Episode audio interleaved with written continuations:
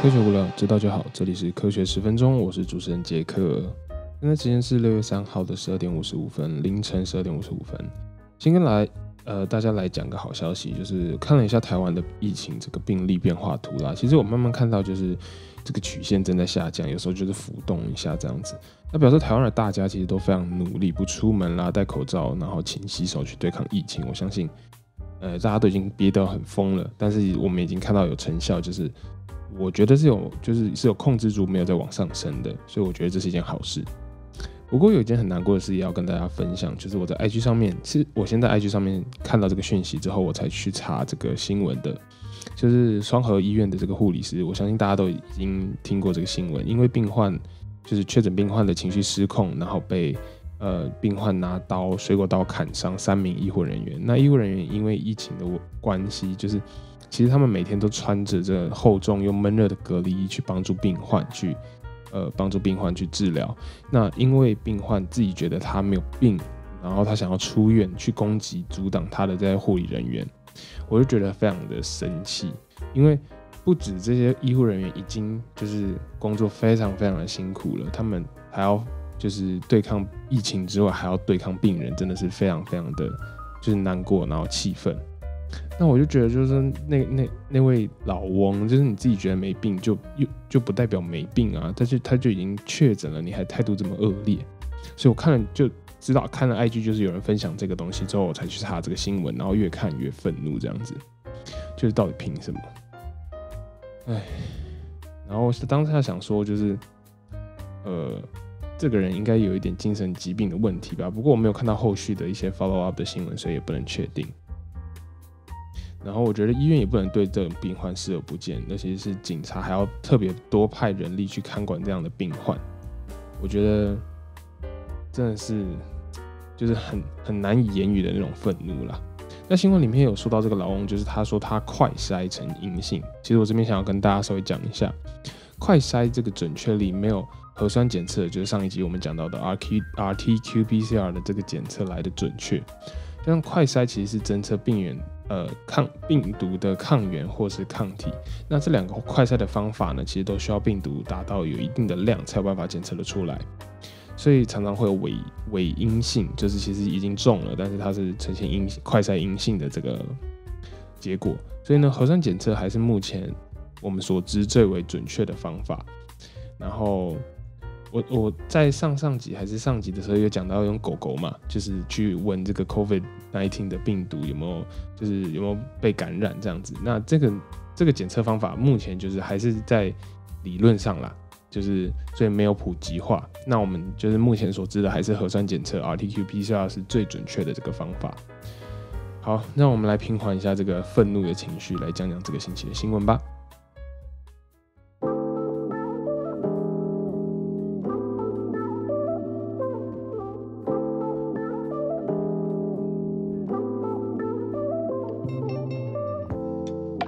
那第一则新闻呢，就想来跟大家讲讲，就是广泛接种疫苗真的可以消除疫情吗？那我不想要让大家想太多了，这边我们直接就先讲这个结论，就是可以的。所以能打疫苗的话，就赶快去打，不论是不是 A Z 啦，还是 Pfizer 或是 Moderna，只要是疫苗就可以大幅、大幅度、大程度的去减缓疫情，跟保护人体不受到重症这个症状的出现。那在巴西一个小城市叫 Serena。他们接收到了 WHO 紧急分配、紧急授权的这个中国药厂的疫苗。虽然大家可能不太确定，就是中国疫苗的防范效率多少，因为这个呃呃，在每个国家都出现不太一样的防范效率这样子。但是他们在全面接种了城市的所有居民之后呢，大概有降低了八十 percent 的感染病例，那八十六 percent 的住院率下降，加上九十五 percent 的死亡率下降，这是非常非常惊人的数字。表示疫苗比我们想象的还有效，还有效能去控制这个疫情。那其他周围的城市啦，因为还没有大规模去接种这个疫苗的关系，感染案例啦，或者是就是确诊的比例都比 Serena 要来的高了很多。所以呢，巴西的疾病学专家告诉大家说，诶，疫苗其实是可以很有效的控制住疫情的。许多不同药厂的疫苗啦，在两剂打完之后，其实都可以出现到九十 percent 以上的防护率。保护率，并且降低，就算你被感染的时候，就算你被疫情感染了之后，还是可以降低重症的这个比率。唯一大家比较担心的，其实就是 Coronavac 这个巴西紧急授权的这个疫苗呢，其实是中国提供的。那这个疫苗其实是利用 SARS-CoV-2 的失活病毒去做的疫苗，所以这个疫苗在临床实验的时候，在不同的国家其实出现了不一样的防护效率。那呃，五十 percent 是就是有国家统计出来出出现最低的防护效果就是五十 percent，那其实也是在巴西自己的身的临床数据上面出现的。WHO 啊，它也其实也证实了，在真实世界，也就是说，不仅是临床实验上的数据，在真实世界施打了之后，也大概是五六十 percent 的防护效率。那这边要稍微讲一下的，就是 Moderna 啊跟 Pfizer 不一样的，就是这两个 Moderna、Pfizer，我们之前讲过是 mRNA 的疫苗，它是一个新形态的疫苗。那 AZ 的话呢，是用 adenovirus 去做一个呃 delivery 的动作。好，那 SARS-CoV-2 的这个失活病毒其实是大家比较不熟悉的这个疫苗形态。不过呢，这个疫苗其实就是让病毒去失去活性，没有办法在人体里面，呃，生物体里面自行繁殖、复制，再利用免疫系统去辨认，在体内生成这样的抗体。也是因为就是这是中国产生的疫苗，然后又是 WHO 紧急授权的疫苗。所以这个疫苗在临床三期实验的时候，就是还没有完成三期实验的时候，其实就直接在巴西啦、智利啦、墨西哥等等的南美国家就是开始施打了。所以这个计划其实当初被巴西称为 Project S。那 S 不是代表 Serena 这个城市，其实是代表 Secret 的意思，就是要秘密进行的一个 project。因为怕大家知道这个计划就是有这个样子的疫苗出现在巴西城市之后呢，很多人会想要冲到这个城市赶快打疫苗这样子，所以为了要让这个临床的实验嗯准确一点，不要有太多的人口流动，最一开始就在就选择在 Serena 这个城市去做一个施打的动作。那超过大概施打之前呢，大概在 Serena 这个城市，COVID-19 的感染率大概有五 percent，然后超过二十五 percent 的。总城市人口有接触到 COVID 病毒的可能性，虽然说这个人口不算多，大概只有四万五千人，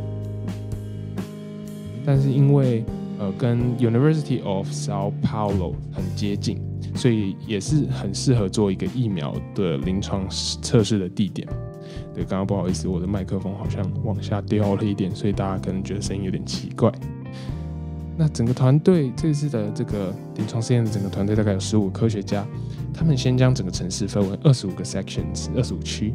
然后先打第一剂，在四个星期之后再打上第二剂。那大概在八个星期之后呢，在有九十六 percent 的人口基本上都打到了完整的两剂疫苗，那完全没有出现不适的副作用，而且非常迅速的在第二个星期的时候就将死亡人数降到了零。那感染案例，而且每天就是在两个星期施打之后只有两例。虽然他们很成功的说，就是打疫苗真的高速、非常快速的让感染人数跟死亡人数下降，但是还是需要长期的一些 follow up，跟呃两星期的时间，就是这两星期是要非常勤的去做施打的动作，就是要这样子 follow up，要这样子长时间的追踪，然后加上非常密切的施打，才有办法做到这样子。那一个城市有会可以有办法做到，可是扩张到整个国家，可能就是有。需要更大的组织能力，或者是更大的一个 project 才可以做得到。所以说啊，我知道台湾的大家啦，之前在三四月的，就是今年初三四月的时候，其实有 A Z 的疫苗。那因为那时候感没有任何的感染案例，也没有疫情，所以大家可能觉得没有真的必要到要去打这个疫苗。那而且大家害怕那时候当时 A Z 疫苗出现的时候，就一些血栓的一些副作用的问题，所以让大家有点恐慌。那其实，在国外的我，其实也。理解这样的一个情况，不过因为在国外的关系，然后又是在北美，大家就是很多人其实还是不戴口罩，所以当时觉得蛮怕的，所以我觉得觉得尽早打就尽早打。那我特别就是在呃医院附属的这个社护腺癌研究中心工作，所以我医院的 staff card 就是工作人员卡，所以我其实是算是二线，就是第二批可以达到的。那也跟我就是这次的疫苗啦，新型赛的疫苗，Moderna 跟 Pfizer 或者是 AZ 这个疫苗，其实跟我所学的有点关系，所以我可以比较了解，然后也跟大家制作了一集，就是特别去讲疫苗的这个感染机制啦，还有呃不是病毒的感染机制，还有疫苗是怎么作用的，所以我也很接受疫苗的这个效用，我其实承认它是蛮有用的，所以我希望呃，如果听到听众呢有机会达得到的话，就赶快去施打。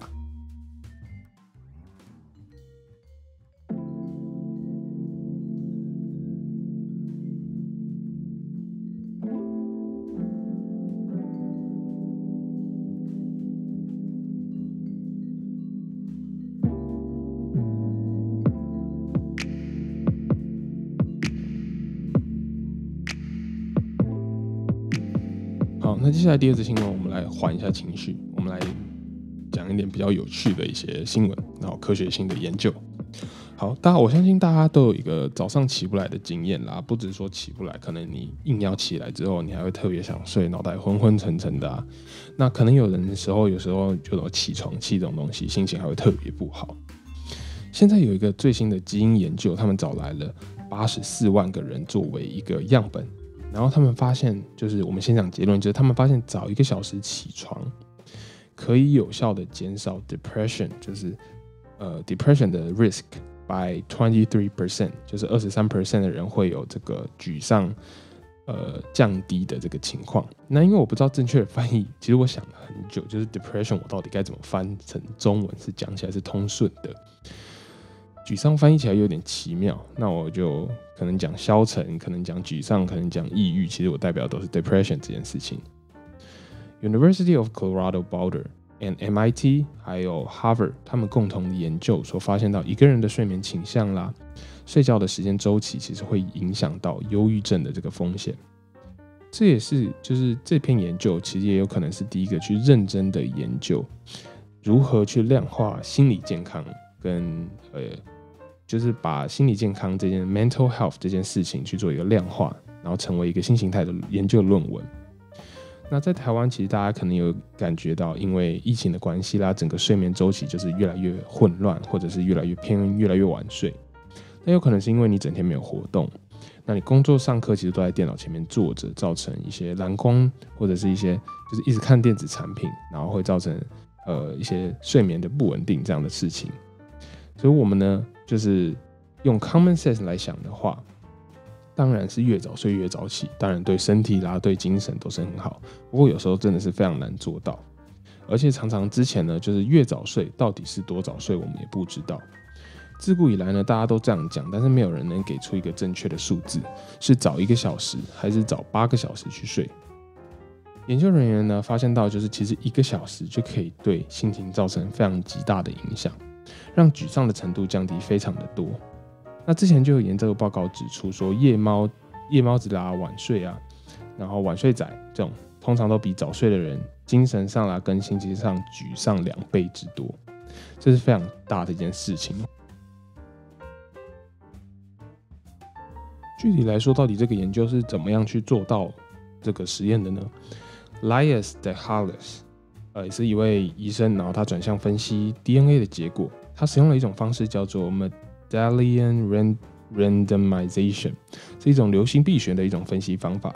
那他去测量不同但是已知功能的基因的多样性，去分析出是什么原因造成这样的疾病。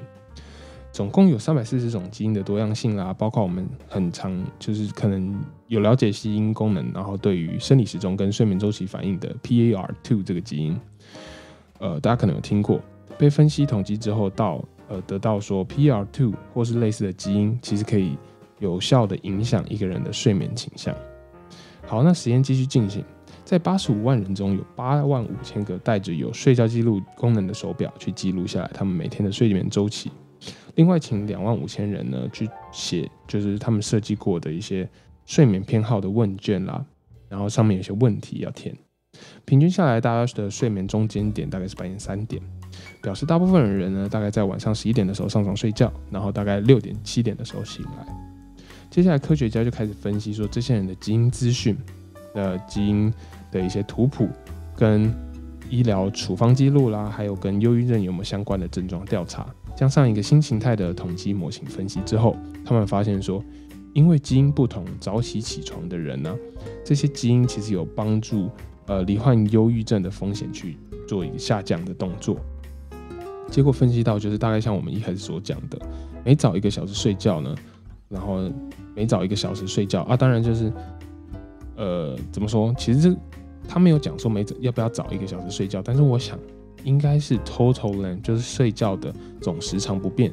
然后早一个小时起来，表示你要早一个小时睡觉。其实这样子做是可以降低二十三 percent 的 depression risk。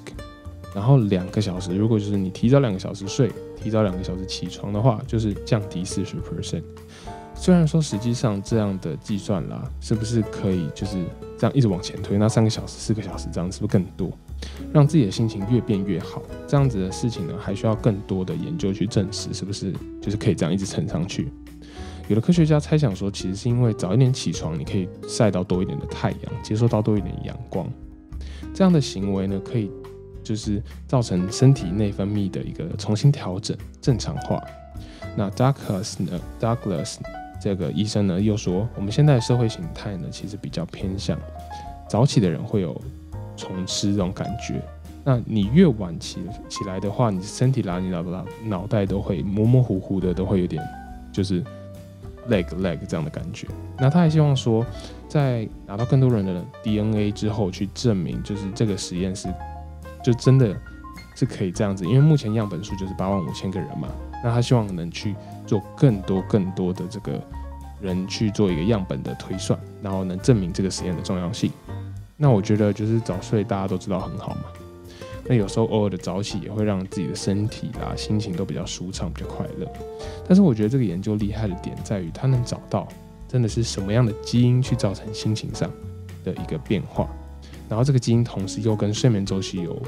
相关这样的一个关联性。又造成 depression risk 的下降，其实蛮有趣的。那希望未来就像这个医生所说的，能看到更多详细的方式，告诉我们说能不能建立出一套最适合人类睡觉的模式，然后可以让你有最好的精神、最好的身体状况，然后最低的这个沮丧心情，然后让你去工作啦，或者去上课，不管是或者去生活都好，让身体更健康。